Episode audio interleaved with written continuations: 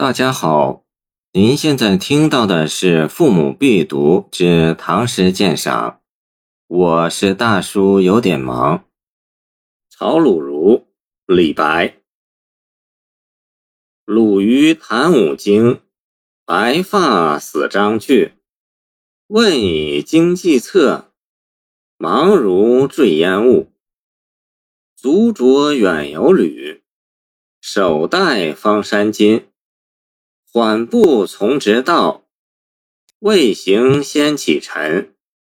秦家丞相府，不重包衣人。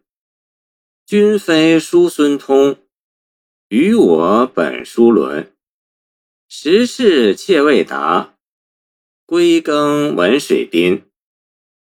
这是一首讽刺诗，讽刺的对象是东鲁的儒生。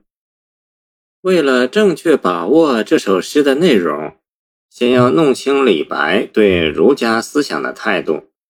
我们知道，唐代是一个思想相当开放自由的时代，除了占统治地位的儒家思想，士道二家在社会上的影响和势力也相当大。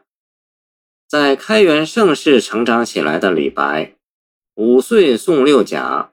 十岁观百家，见上安州陪长史书，接受了十分庞杂的思想影响，这是事情的一个方面。另一方面，儒家思想仍旧在李白思想中占据着主导地位，这也是不容怀疑的事实。李白奋其智能，愿为辅弼，见戴寿山答孟少府遗文书。济苍生安社稷的工业理想，正是儒家兼济天下思想的反映，是儒家积极用事精神的体现。因此，当我们读这首朝鲁儒诗的时候，千万不要以为李白是在批判儒家思想的整体，以及嘲讽所有的儒生。他所嘲讽的鲁儒，只是儒生中的一种人。我们知道。山东是孔子的故乡，是儒学的发祥地。但自汉代以来，山东的儒学就有齐学与鲁学之分。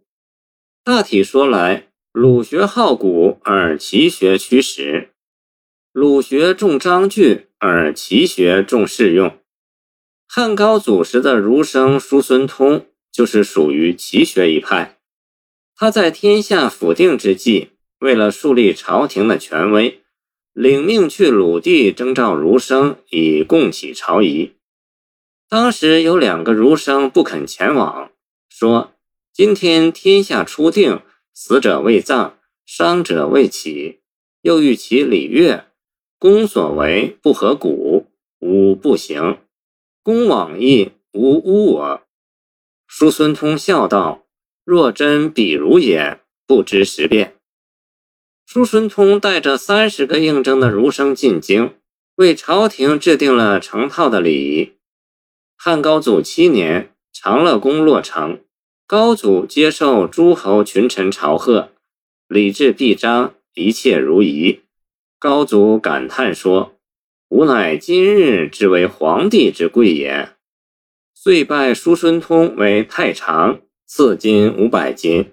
见《史记》。刘敬叔孙通列传，李白所嘲讽的鲁儒，正是叔孙通所讥讽的那一类不知时变的鄙儒。弄清这一点，我们就掌握了理解这首诗的钥匙。《朝鲁儒》这首诗大约作于开元末年，李白移居东鲁不久的时候。李白寓家的峡丘就是今天的兖州。其地距孔子故里曲阜不过数十里之遥，正是盛产儒生的地方。李白来到这里，定然见到大批鲁儒，一旦与之交接，心所比之，遂写诗一讽。这首诗的讽刺手段主要是对比。开头四句说，那些白发苍苍的鲁叟们，言必称五经。他们以毕生的精力，把诗、书、礼、易、春秋这几部儒家圣贤之书的章句背得滚瓜烂熟，学问可算是很大了。但是，假如向他们请教一下经国济世的方略，则如坠十里雾中，茫然不知所对。这里将鲁儒的精通经书和不谙实务相对比，揭示了他们的无能本质。然而，标志着儒生身份的仪容却是丝毫马虎不得的。诗人接着以漫画笔法活现了鲁儒们迂腐可笑的举止：他们脚下穿着文饰考究的远游履，头上戴着平整端重的方山巾。不慌不忙，很有风度的上了大路，宽大的金袖拖在地上，步子还未迈动，先扬起了一片尘土。这里的对比至少有两层：首先是鲁儒们故作庄严的神态与其实际上给人的滑稽感构成的对比，产生出一种喜剧效果；同时，鲁儒们外表的矜持与其内里的无能构成的对比，又更加凸显了他们的迂阔，使人觉得这实实在在是一群废物。诗末六句是诗人对鲁儒的评论，并且将自己摆进去与鲁儒加以对比，在这种对比中张扬自己的积极用事精神。诗中用了以古喻今的写法。当年秦始皇曾采纳丞相李斯的建议，下令没收天下的诗书等儒家之书，谁敢违抗，就施以情刑，并罚去筑城。当时那些包衣博带的儒生确实吃了苦头。李白对鲁儒们说：“正像秦代那些儒生们的可悲遭遇一样，你们这些人断然得不到朝廷的看重。”我虽然也崇奉儒学，但却是要效法叔孙通的榜样，干一番辅弼朝廷的事业，而绝不与你们为伍。你们既然对食物一窍不通，那就请回到老家的文水边上种田去吧。结尾两句的嘲讽是极其辛辣的，我们似乎看到了鲁儒们的窘态。看到了李白飞扬跋扈为谁雄的精神，见杜甫赠李白，也感受到了他的宏伟理想所迸发出的精神力量。